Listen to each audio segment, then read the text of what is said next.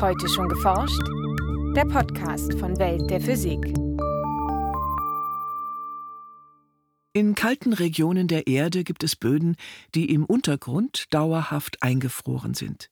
Dieser Permafrost stammt noch aus der letzten Eiszeit.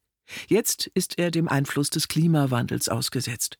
Also es ist klar, dass der Permafrost äh, sich stark verändert, dass er sich stark erwärmt, jetzt schon sagt Julia Beuke vom Alfred Wegener Institut in Potsdam.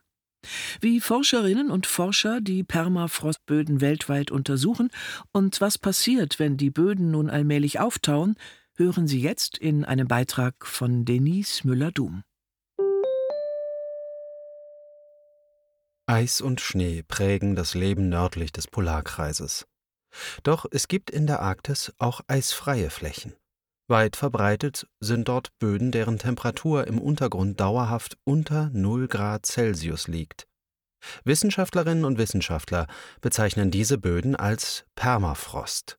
Permafrost ist ein Produkt der Eiszeiten, liegt in den kalten Gebieten vor. Also es entsteht dadurch, dass wir in den Eiszeiten, die ja bis zu zwei bis drei Millionen Jahre her waren, ähm, sehr, sehr kalte Lufttemperaturen hatten, die ungehindert in den Boden eindringen konnten sagt Julia Beuke vom Alfred Wegener Institut für Polar- und Meeresforschung in Potsdam. Permafrost entstand insbesondere da, wo die Böden nicht von einer schützenden Eisschicht bedeckt waren, etwa in Nordostsibirien oder Alaska. Hier konnte sich besonders tiefer Permafrost bilden. Doch auch in Gebieten, die in der letzten Eiszeit unter einem Eisschild lagen, bildete sich Permafrost, etwa in Skandinavien oder in Kanada. Dieser reicht aber nicht ganz so tief. Insgesamt bedeckt der Permafrost heute rund ein Viertel der Landoberfläche auf der Nordhalbkugel. Auf der Südhalbkugel sind die Dauerfrostböden dagegen eher selten anzutreffen, denn dort gibt es außerhalb der Antarktis nur wenige sehr kalte Landstriche. Jenseits der Polarregion ist Permafrost vereinzelt in hohen Gebirgen zu finden. Zum Beispiel in Deutschland gibt es auch noch Reste von Permafrost auf der Zugspitze. Und ähm, es gibt auch sehr spannenden weiteren Permafrost in den höheren alpinen Lagen, zum Beispiel auf dem Kilimanjaro gibt es äh, eventuell Permafrost und auch in den Südalpen Neuseelands. Permafrost besteht aus zwei Schichten. Die oberste, aktive Schicht taut im Sommer regelmäßig auf. Sie kann einige Zentimeter bis wenige Meter tief sein. Darunter beginnt der eigentliche Permafrost – Jener Boden, in dem die Temperatur mindestens zwei Jahre in Folge unter 0 Grad Celsius liegt, so die wissenschaftliche Definition. Woraus der Untergrund besteht, spielt dabei keine Rolle. Das kann einmal Gestein sein, das kann Boden sein, also organische, unmineralische Substanzen. Das kann auch Gase sein, die dort äh, vorhanden sind. Und natürlich ganz wichtig äh, Wasser bzw. Eis. Und das Eis kann in den Poren vorliegen oder auch als ähm, meterdicke Schichten. Insgesamt erreicht der Permafrost beeindruckende Tiefen. Von 20 Metern in Skandinavien bis zu mehr als einem Kilometer in Sibirien. Vermutlich brauchte es mehrere Eiszeiten, um diese Tiefe zu erreichen. Von unten begrenzt wird die Permafrostschicht durch die Wärme aus dem Erdinneren. Der Permafrost ist also sandwichartig von zwei wärmeren Schichten eingeschlossen und von oben erst einmal nicht ohne weiteres erkennbar. Es gibt allerdings Landschaftsmerkmale, die für Permafrostgebiete typisch sind, beispielsweise Sümpfe. Diese Gebiete entstehen, wenn sich Wasser, das durch die obere aktive Schicht sickert, an der Grenze zur gefrorenen Schicht anstaut. Die obere Grenze heißt ein Permafrosttafel und die ist auch so, wenn man da ein Loch buddelt im Permafrost, dann ist das so, dass dort eine richtig feste Schicht ist, was natürlich auch dann die Auswirkung hat, dass dort das Wasser sich sammelt. Oft zeigen Permafrostlandschaften auch charakteristische Muster in ihrer Oberfläche. Diese entstehen, weil sich der kalte Boden im Winter zusammenzieht, wodurch sich teilweise metertiefe Risse bilden. Im Frühling füllen sich diese Risse mit Schmelzwasser, das aufgrund der niedrigen Bodentemperaturen aber gleich wieder gefriert und so allmählich zu Eiskeilen anwächst. Diese verleihen der Oberfläche eine typische Musterung, die sich aus der Vogelperspektive gut erkennen lässt. Ob man allerdings wirklich auf einem Permafrostboden steht oder nicht, lässt sich zweifelsfrei nur mit Hilfe einer Bohrung herausfinden. Eine direkte Messung wäre jetzt, wenn wir dieses Bohrloch instrumentieren, Dazu hängen wir dann Temperaturfühler in dieses Loch. Das kann bis zu 100 Meter tief sein und wir können den thermischen Zustand beschreiben. Permafrost ist ja eine Temperaturdefinition. Das heißt, das ist die einzige direkte Messung des Permafrostzustandes. Aus der Bohrung können Wissenschaftlerinnen und Wissenschaftler noch weitere Informationen über den Permafrostboden ziehen. Indem sie Pflanzenreste, die sie im Bohrkern finden, im Labor untersuchen und datieren, können sie beispielsweise das Alter der Permafrostböden abschätzen. Potenziell kann der Permafrost zwei bis drei Millionen Jahre alt sein. Wir, wir haben bisher Permafrost gefunden, der bis zu 750.000 Jahre alt ist. Das war der sehr alte Permafrost im Yukon, im Klondike, beziehungsweise auch in Nordostsibirien, der mit 650.000 Jahren datiert wurde am Batagai-Krater. Aber es kann durchaus sein, dass es älteren Permafrost gibt, den wir aber einfach noch nicht gefunden haben. Aufgrund seines teils hohen Alters und seiner großen Ausdehnung sind im Permafrost große Mengen abgestorbener Pflanzenreste und damit Kohlenstoff gespeichert. Schätzungen zufolge enthalten die Permafrostböden der Erde etwa doppelt so viel Kohlenstoff wie die gesamte Atmosphäre. Doch der Permafrostspeicher beginnt im Zuge der globalen Erwärmung zu schwächeln. Die oberste Schicht, die im Sommer auftaut, reicht aufgrund der steigenden Temperaturen immer tiefer.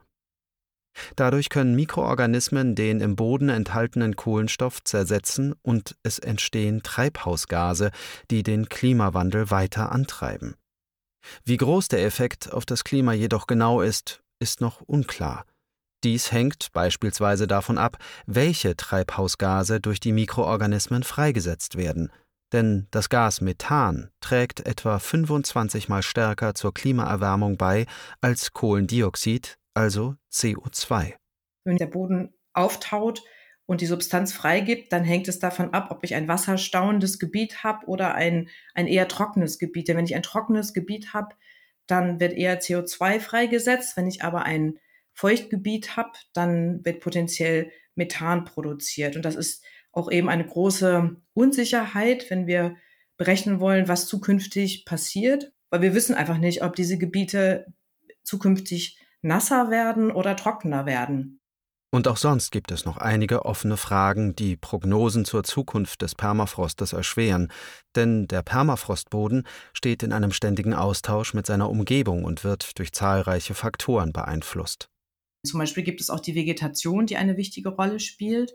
In Nordwestkanada gibt es eine große Verbuschung. Man kann es sogar sehen, ja, dass die Büsche die letzten 20 Jahre sehr stark gewachsen sind.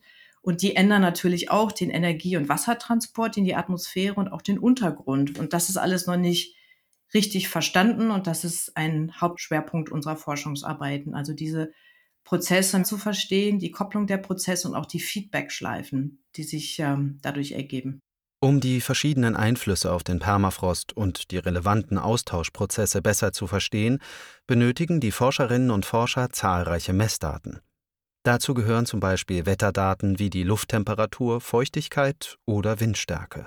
Auch die Schneebedeckung spielt für die Temperatur im Untergrund eine wichtige Rolle. Doch es gibt nur wenige Messstationen, die solche Daten kontinuierlich aufzeichnen, und diese befinden sich meist an sehr abgelegenen Orten. Also wir haben eine in, ähm, in Spitzbergen, eine in Sibirien, dann gibt es welche in Kanada und natürlich in Alaska.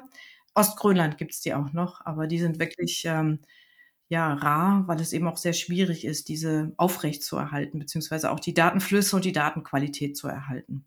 Mit Hilfe von Satelliten lassen sich wichtige Parameter wie die Bodenfeuchte und die Landbedeckung nicht nur an einzelnen Orten, sondern global ermitteln. Forscherinnen und Forscher können diese Daten in Computermodelle einspeisen und so Aussagen über den Permafrost auf großräumiger Skala machen. Klar ist, der Permafrost beginnt zu tauen und setzt dabei Treibhausgase frei. Doch auch weitere Konsequenzen sind zu befürchten, unter anderem für die Menschen, die in Permafrostgebieten leben. Denn wenn die aktive Schicht tiefer auftaut, sackt der Boden damit gleichzeitig ab. Und das liegt daran, dass wir eben dieses Eis im Boden haben, potenziell, was auftaut und durch die Volumenreduzierung zwischen Wasser und Eis sackt der Boden ab. Je nachdem, wie viel Eis wir vorhanden haben, sackt er mehr ab. Und das heißt auch, dass diese Infrastruktur, die wir in, in den arktischen Gebieten hauptsächlich finden, dass die davon beeinflusst wird. Also man sieht das typischerweise an Straßen, die dann plötzlich Risse haben oder Gebäude, durch die ein Riss geht oder die Türen gehen plötzlich nicht mehr zu oder auf, weil sich das Gebäude insgesamt verschiebt, also absackt und auch an unterschiedlichen Stellen unterschiedlich absackt. Das heißt, Gebäude können auch einfach dann zusammenfallen. Das betrifft nicht nur Wohngebäude und Infrastruktur, sondern auch Industrieanlagen mit schwerwiegenden Folgen. Im Jahr 2020 etwa liefen in einer Nickelmine im Norden Russlands 17.000 Tonnen Diesel aus, wahrscheinlich wegen des absackenden Bodens. Das Risiko für derartige Ereignisse wächst mit steigenden Temperaturen. Auch Schadstoffe, die teils absichtlich in den Permafrost eingelagert wurden, weil man sie dort für sicher verschlossen hielt, könnten freigesetzt werden. Wenn diese Schadstoffe ins Wasser geraten, hat das schlimme Folgen für die Ökosysteme in den betroffenen Regionen. Also der, der Punkt ist hier, dass dieser Permafrost dann eben zukünftig nicht mehr ähm, das alles so festhält, wie man ursprünglich gedacht, sondern dass es eben alles mobil macht oder potenziell mobilisiert wird. Wenn wir diese, diese ähm, Schadstoffe beziehungsweise diese Infrastruktur stabilisieren wollen, dann müssen wir jetzt aktiv werden. Aktuell ist es noch möglich, eingelagerten Müll zu beseitigen und Anlagen abzusichern. Doch sobald der Permafrost in den betroffenen Gebieten taut, verwandeln sich diese in Sumpflandschaften, die nur noch schwer zugänglich sind. In den Permafrostgebieten ist also Aufräumen angesagt. Technische Lösungen werden hierbei genauso gebraucht wie weitere Erkenntnisse der Forscherinnen und Forscher zur Rolle des Permafrostes im Erdsystem. Ein Beitrag von Denise Müller-Dum, gesprochen von Elmar Börger. Aufnahme Hörspielstudio Kreuzberg. Tonbearbeitung und Schnitt Daniel Levy. Redaktion Welt der Physik. Welt der Physik wird herausgegeben vom Bundesministerium für Bildung und Forschung und von der Deutschen Physikalischen Gesellschaft.